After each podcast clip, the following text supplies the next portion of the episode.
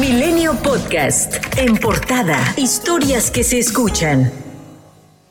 Tras reunirse con el presidente Andrés Manuel López Obrador en Palacio Nacional por casi dos horas, el sacerdote Alejandro Solalinde dijo que para sustituir al Instituto Nacional de Migración, el presidente y él trabajan en la creación de la Coordinación Nacional de Asuntos Migratorios y Extranjería México. Aseguró que el mandatario ya dio el visto bueno a quien fungiría como secretario ejecutivo del organismo y dejó en claro que el proyecto no contempla mandos militares y probablemente tampoco al actual titular del Instituto Nacional de Migración Francisco Garduño. Esta coordinación estará integrada por la Secretaría de Gobernación, Relaciones Exteriores, las Fuerzas Armadas, iglesias, la CNDH, el CONAPRED y organizaciones civiles que velan por los migrantes. Solalinde aseguró que este plan de trabajo no se deriva de la tragedia en Ciudad Juárez. Lo que les puedo decir que son personas muy amplias, eh, de, sectores muy amplios, donde van a estar representación de, las iglesias, de la academia, de la Guardia Nacional, Fuerzas Armadas, pero también la Comisión Nacional de Derechos Humanos, CONAPRED, las secretarías que tienen que ver, como es un tema transversal, tiene que ver con la, con educación, trabajo, salud, eh, todo esto. Y van a estar también, eh, por supuesto, representantes de las casas de migrantes, de las iglesias, por cierto que un juez federal determinó vincular a proceso a cinco involucrados en la muerte de 40 personas durante el incendio en la estación migratoria de Ciudad Juárez, Chihuahua. Se trata de los agentes del Instituto Nacional de Migración, Daniel Goray Yosioca, Rodolfo Collazo de la Torre y Gloria Liliana Ramos García, así como el guardia de seguridad privada Alan Omar Pascual Ventura, Jason Daniel Catari Rivas, acusado de iniciar el fuego con la quema de colchonetas.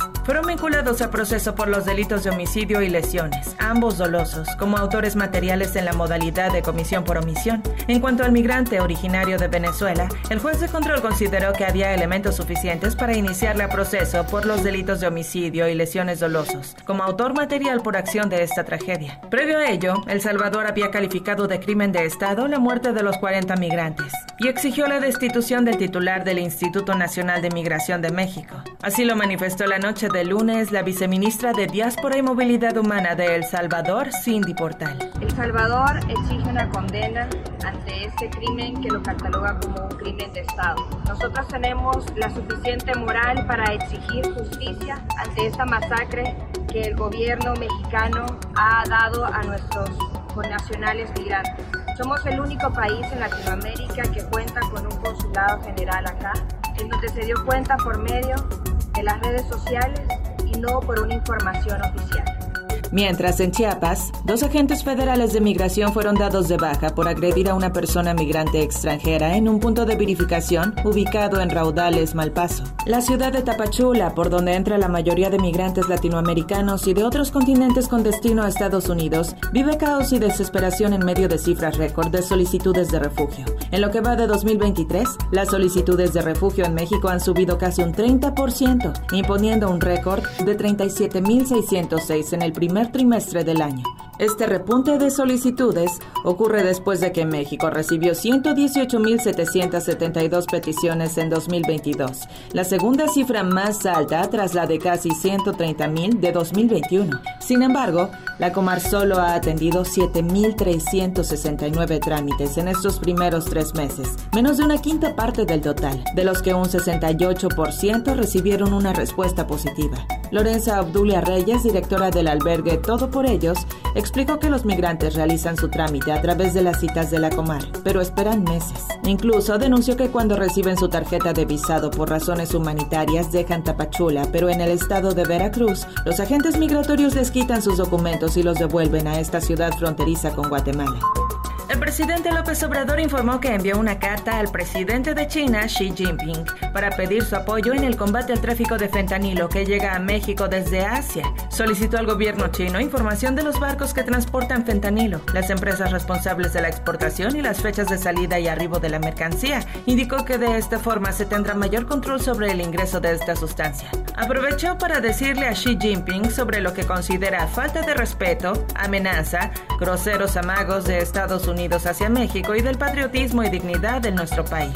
El presidente aseguró que el senador estadounidense Lindsey Graham es quien no quiere ver la realidad frente al consumo de fentanilo y la venta descontrolada de armas que hay en su país. Esto luego de que el republicano señalara al mandatario mexicano de vivir en la negación por no aceptar que hay territorios en México controlados por el narco.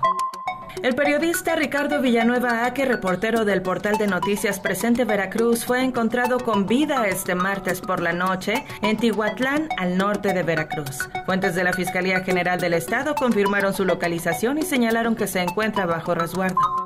El Instituto Nacional Electoral y la Secretaría de Gobernación, de la mano del Gabinete de Seguridad Federal y los gobiernos de Coahuila y el Estado de México, instalaron el Comité Interinstitucional para garantizar la seguridad en las elecciones de este año. Después de varios meses de descalificaciones, el secretario de Gobernación, Adán Augusto López, ofreció al Consejo General del INE respeto y trabajo institucional. Consideró que no pueden ser tan egoístas sino trabajar de manera coordinada, por lo que les pidió cerrar la página y no voltear atrás.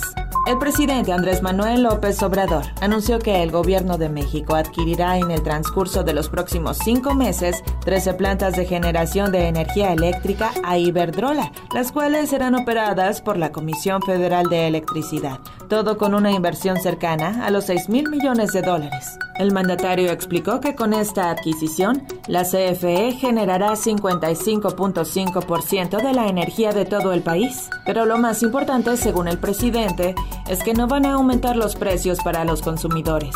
Tras varios meses de convalecencia, se informó que el actor mexicano Andrés García falleció la tarde de este martes 4 de abril. La salud del actor había sido centro de atención de una caída que tuvo en agosto del 2022.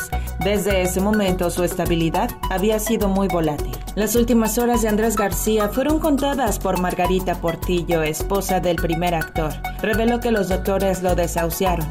Llamaron a un pastor para que le practicara la extrema unción. Su cuerpo será velado en Acapulco. Milenio Podcast.